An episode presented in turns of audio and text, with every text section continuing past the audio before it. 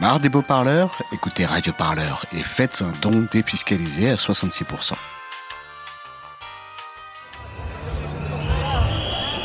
Radio Parleur, le son de toutes les luttes. Écoutez-nous sur radioparleur.net.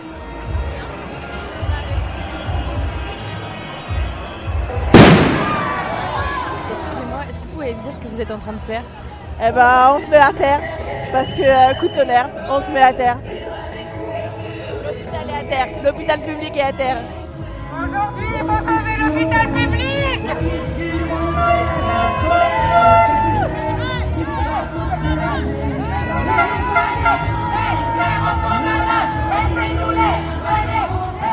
Cette mobilisation, pour moi, elle est historique, elle va avoir un impact et bien entendu, j'espère, en tout cas c'est obligatoire que Madame Buzyn, que les ministres euh, et effectivement les députés entendent nos revendications, tout l'hôpital et dans la rue aujourd'hui, tous les hôpitaux, et pas que parisiens, nos collègues de province sont là également. Nous, aujourd'hui, dans nos services, tout le monde est paralysé. On a déprogrammé les examens d'imagerie, on a déprogrammé les blocs opératoires. Donc c'est obligatoire qu'on soit entendu par nos politiques.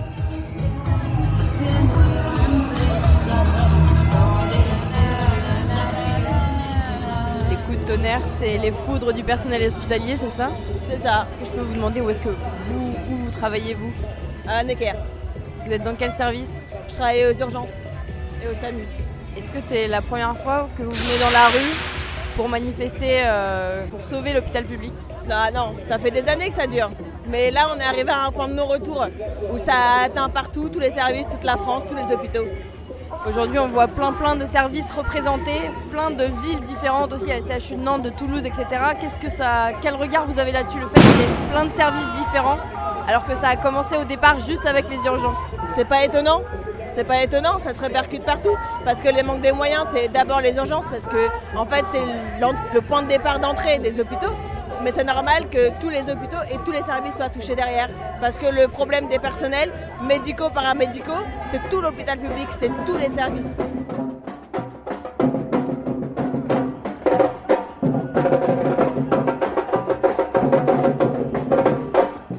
Je m'appelle Laure. Laure, euh, vous avez un très joli euh, accoutrement. Est-ce que vous pouvez me dire d'où vous venez? Je viens de Saint-Malo, de l'hôpital de Saint-Malo. C'est quoi votre job là-bas? Euh, je suis infirmière aux urgences. Nous, voulons démontrer que nous avons beaucoup de besoins, notamment en lit, en effectif, en matériel. L'hôpital public va mal. Et voilà, on veut pousser un gros coup de gueule pour qu'enfin ils nous entendent. C'est important, c'est, la santé c'est comme l'éducation. C'est primordial et nécessaire dans une société. Est-ce que c'est pour ça que vous vous êtes tourné vers le public au tout départ? Oui, oui, tout à fait. euh, la mission de service public est pour moi très importante, mais à ce jour, on ne la remplit plus. On n'y arrive plus, on n'a pas les moyens et euh, on a presque honte. Là, la ministre de la Santé, Agnès Buzyn, a annoncé un plan de soutien dans le courant du mois de novembre. Euh, comment vous l'entendez, ce plan de soutien? J'ai envie d'y croire. Alors on va y croire. Une société, ça fonctionne pas sans système de santé, ça marche pas. Est-ce que dans cette manif aujourd'hui, euh, la manif passe devant le Sénat, devant l'Assemblée nationale Est-ce que voilà, le but c'est de créer un électrochoc chez les politiques, là, maintenant, tout de suite? Bah oui, c'est le but. En même temps, ils sont au courant, euh, ils savent qu'on est là, euh, ils connaissent euh, notre détresse. voilà, c'est pas le premier jour qu'on manifeste. Enfin, voilà.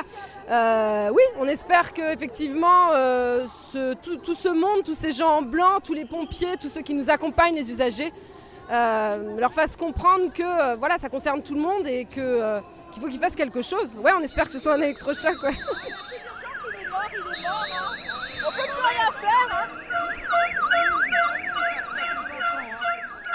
Euh, on traverse euh, le cortège pour aller enterrer euh, l'hôpital public.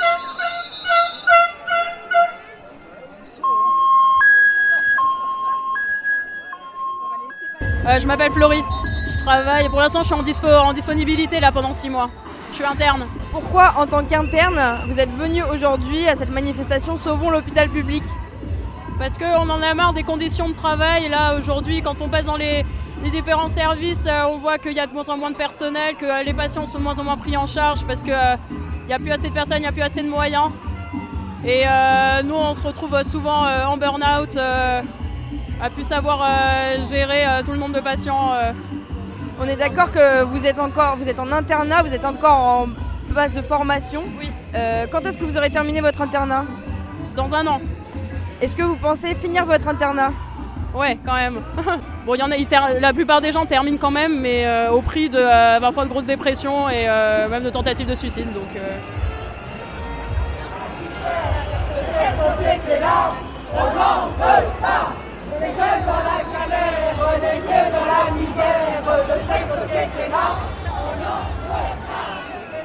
Je m'appelle Florian. Alors du coup, je suis à l'ANEM, donc l'Association nationale des étudiants en médecine de France. Donc on est l'association qui représente euh, nationalement les étudiants de la deuxième, enfin de la première année jusqu'à la, jusqu'à la fin de leur externat en fait. Et toi, tu es où à la fac? Moi, je suis à Clermont-Ferrand à la base. Euh, Pourquoi vous, en tant qu'étudiant, vous n'êtes pas encore euh, en poste? Pourquoi vous, vous êtes venu aujourd'hui?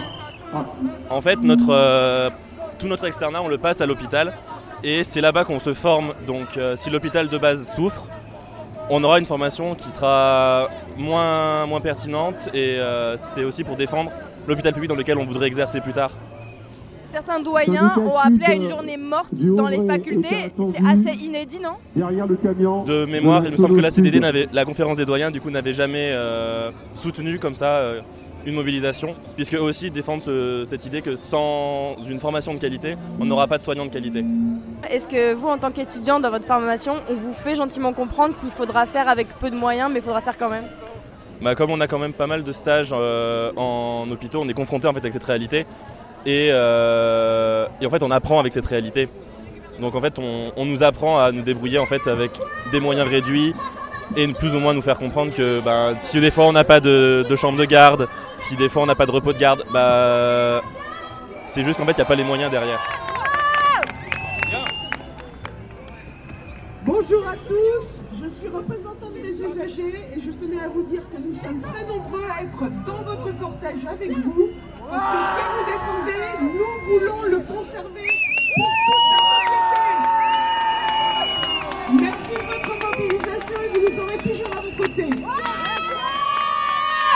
Merci à vous tous. Alors on est tous présents, tous secteurs. MCO, médecine, chirurgie, obstétrique, la psychiatrie, la gériatrie, mais aussi la protection sociale, le social, le médico-social, on les oublie pas. On est victime de la même chose, des restrictions budgétaires. Alors moi je m'appelle Christine Rodriguez-Régent, je suis neuroradiologue à l'hôpital Sainte-Anne à Paris. Les équipes soignantes sont épuisées aujourd'hui et nous voulons euh, que le système de financement de l'hôpital public soit repensé, que, on- que les décisions n'émanent pas d'administratifs euh, délocalisés par rapport euh, aux salles de soins, au bloc opératoire où nous sommes nous euh, tous les jours. Quand vous dites repenser, est-ce que c'est notamment un budget plus conséquent? A priori, la réforme du financement de l'assurance maladie prévoit 2,1% d'augmentation de l'enveloppe allouée aux hôpitaux. Est-ce que vous, ça vous semble suffisant? Alors moi je ne suis pas économiste de la santé, mais il est sûr que euh, le collectif demande une augmentation de l'ONDAM. On a de moins en moins de moyens, on n'a pas de- des salaires attractifs pour les jeunes médecins, pour les jeunes infirmières, pour les aides-soignantes. Ce mouvement est historique, c'est que dans notre euh, hôpital on a mis une semaine à mobiliser tout le monde.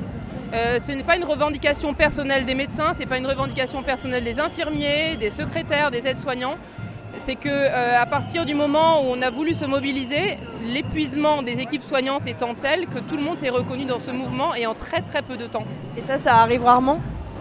Ben, Moi, depuis que je suis médecin, ça n'est jamais arrivé.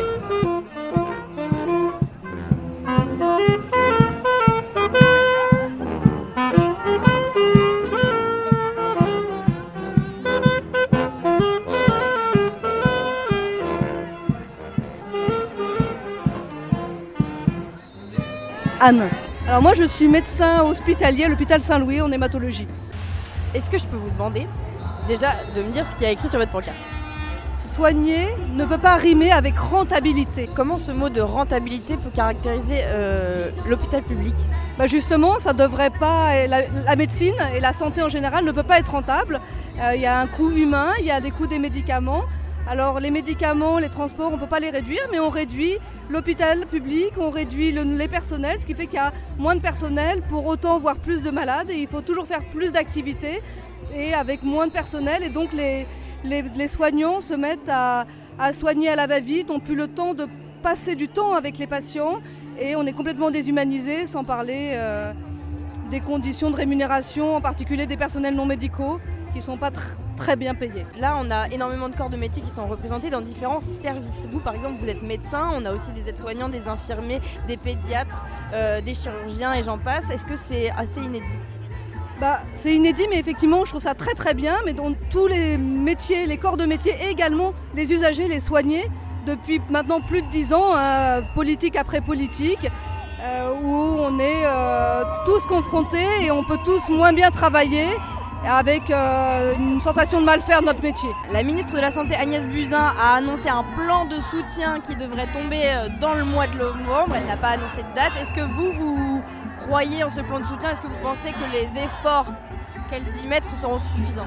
Bah, on attend les vraies propositions. Nous, on demande au moins 4% d'augmentation annuelle du budget hospitalier pour être égal à l'augmentation des dépenses de santé et euh, pas des euh, mesures bouche-trou. Voilà, faut que, faut qu'on s'y retrouve tous et éventuellement, idéalement aussi des augmentations de salaire, surtout pour les plus bas salaires. Euh, Dans comment dire, l'allègement des contraintes budgétaires, il y a un levier qui est mis en avant de plus contraindre la médecine de ville. Est-ce que vous, c'est un argument qui vous parle? Non, je pense qu'il ne faut pas opposer privé, public, médecine de ville, médecine hospitalière. On a tous des contraintes différentes et on doit tous travailler ensemble, ce qu'on fait déjà. Mais l'un ne doit pas, euh, on ne déshabille pas l'un pour habiller l'autre. Et euh, on a besoin d'argent en France, on soigne les gens, on les soignait bien, il faut continuer à bien les soigner, il faut continuer à y croire. Et il y a, enfin, le but, c'est pas, on n'est pas anti-privé, bien sûr que non, mais il y a plein de, professionnels que ce soit des infirmiers ou des médecins qui partent dans le privé, c'est bien dommage. Et il faut garder des gens dans l'hôpital public parce qu'on y croit en tant que soignant et également en tant que soigné parce qu'on est tous confrontés à être ma passion un jour. Donc vous, vous n'avez pas été tenté de partir dans le privé? Non, mais il y a des fois, je me pose la question. Je, je ne m'interdis rien, mais c'est vrai que on- ça peut être parfois difficile et on sent un ras-le-bol collectif. Pour cette manifestation aujourd'hui, est-ce que c'est compliqué en tant que médecin de faire grève? Il faut qu'on s'organise tous. On a essayé de faire euh, journée comme un dimanche à l'hôpital, même si c'est un peu plus qu'un dimanche. Mais on a essayé d'avoir moins. Et puis il y a certains médecins et infirmiers, heureusement, qui gardent les services, parce qu'il faut toujours s'occuper des patients. Mais on s'est tous organisés pour être tous les corps de métier présents aujourd'hui. Et heureusement, il y a aussi des, soignés et des usagers qui sont là aujourd'hui. Vous parlez de rentabilité, un mot que l'on retrouve dans d'autres services publics. Est-ce que euh, cette jonction avec d'autres services publics, ça vous parle? Et est-ce que vous envisagez peut-être euh, le 5 décembre comme un moyen de retourner dans la rue? J'avoue que je ne sais pas du tout encore ce qui va être décidé. Il y aura une AG ce soir pour décider des futures actions. Donc je, je ne sais pas du tout. L'ambulatoire, c'est le drive McDo, ça rapporte du pognon. Rentabilité et débilité en la même terminaison. Plus de 4 heures pour récupérer d'un coup de marteau dans les genoux. À plus de 80 ans, on te renvoie à la maison, on s'en fout. Bobo, euro, c'est un système qui se délite. À cause des abrutis dans l'autre, n'ose encore appeler des élites. Vas-y, quand tu pousses les gens à bout, t'étonnes pas que ça finisse en suicide. Si tu prends pour un roi, fais quand même au régicide. Vas-y, vas-y, vas-y. Fabien Gay, sénateur euh, communiste de la Seine-Saint-Denis. Euh, L'hôpital, comme beaucoup de services publics dans notre pays, est en train de craquer. Euh, craquer parce que par manque de moyens humains, par manque de moyens financiers, euh, des hôpitaux de proximité ferment euh, les uns après les autres, euh, les conditions de travail euh, se dégradent. Et en fait, euh, en réalité, tout ça fait que les gens sont de moins en moins bien soignés en France.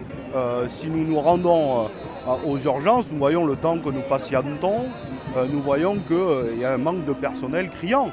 Euh, donc la santé, c'est l'humain. Euh, c'est euh, nous toutes et tous, euh, c'est chacun d'entre nous peut être confronté à, aller euh, une fois euh, dans sa vie ou plusieurs fois euh, à l'hôpital. Donc il y a besoin d'investir, on ne peut pas rogner sur l'humain. Justement, une petite question par rapport au budget. En ce moment, au Sénat est examiné euh, le projet de loi sur le financement de la sécurité sociale. Oui, pour le dire plus vite. Euh, la ministre de la Santé, Agnès Buzyn, a affiché une volonté de ne pas tout faire peser sur l'hôpital public. Est-ce que pour vous, ce projet de loi va dans ce sens? Mais non, euh, ce budget de la sécurité sociale, comme les deux précédents de ce gouvernement Macron, va dans la même logique, c'est-à-dire baisser euh, les dépenses publiques. Et quand on dit ça, euh, ce mot de baisse de dépenses publiques, ben, ça a une réalité. Après, ça se traduit par moins d'infirmiers, moins d'infirmières, moins de médecins, moins de policiers dans nos commissariats, moins de juges dans nos Et donc, euh, là où on, a déjà un hôpital qui craque, quand nous avons un budget en baisse, ou quand on a un budget stable, ben, ça fait qu'aujourd'hui, on ne répond pas aux revendications légitimes, une nouvelle fois, euh, des professionnels de santé. Donc non, il ne va pas dans le bon sens. Et nous, nous continuons à dire qu'il ne faut pas rogner sur le budget de la sécurité sociale. C'est une, une erreur fondamentale de ce gouvernement. On s'en est une, hein, il y en a beaucoup d'autres. Mais donc non, non, nous sommes en opposition totale, mais nous faisons beaucoup de propositions alternatives. D'abord de financement, parce qu'il y a une question où on va chercher l'argent, donc nous sommes en train de batailler sur cette question-là. Et juste par rapport à ce- ces propositions avancées, euh, un des leviers potentiels mis en avant, c'est euh, de faire jouer un peu plus les contraintes budgétaires sur la médecine de ville notamment et sur le libéral. Est-ce que pour vous ça a du sens? Mais, mais, mais, mais là aussi, c'est un leurre. Parce que par exemple, moi j'habite en Seine-Saint-Denis. C'est aussi un désert médical comme il en existe dans, les, dans des départements ruraux ou dans les départements ultramarins. Vous n'avez déjà plus de, de médecins libéraux. Donc qu'est-ce que font les gens? Ben, Ils se reportent naturellement aux urgences. Donc en vérité, oui, dans un monde idéal, la médecine de ville, la médecine, comme on l'appelle privée, de médecins euh, généralistes, devrait compléter ce maillage territorial. Mais aujourd'hui, ce n'est pas le cas. Pareil, euh, nous prenons une des exemples euh, de- de- de médecins spécialisés, que ce soit des ophtalmos, quel que soit d'ailleurs. On voit que l'attente est ultra longue et que dans des territoires, on atteint parfois des 100 ou des 200 jours pour avoir un rendez-vous. Donc tout ceci n'est pas vrai. C'est que si vous enlevez des moyens à l'hôpital public, ce n'est pas vrai que ça se reporte aujourd'hui sur le libéral. Donc tout ceci est, est absolument faux. Il faudrait une réforme complète, mais ça, ça demande, je dirais, un autre débat politique que le gouvernement n'est pas prêt à ouvrir.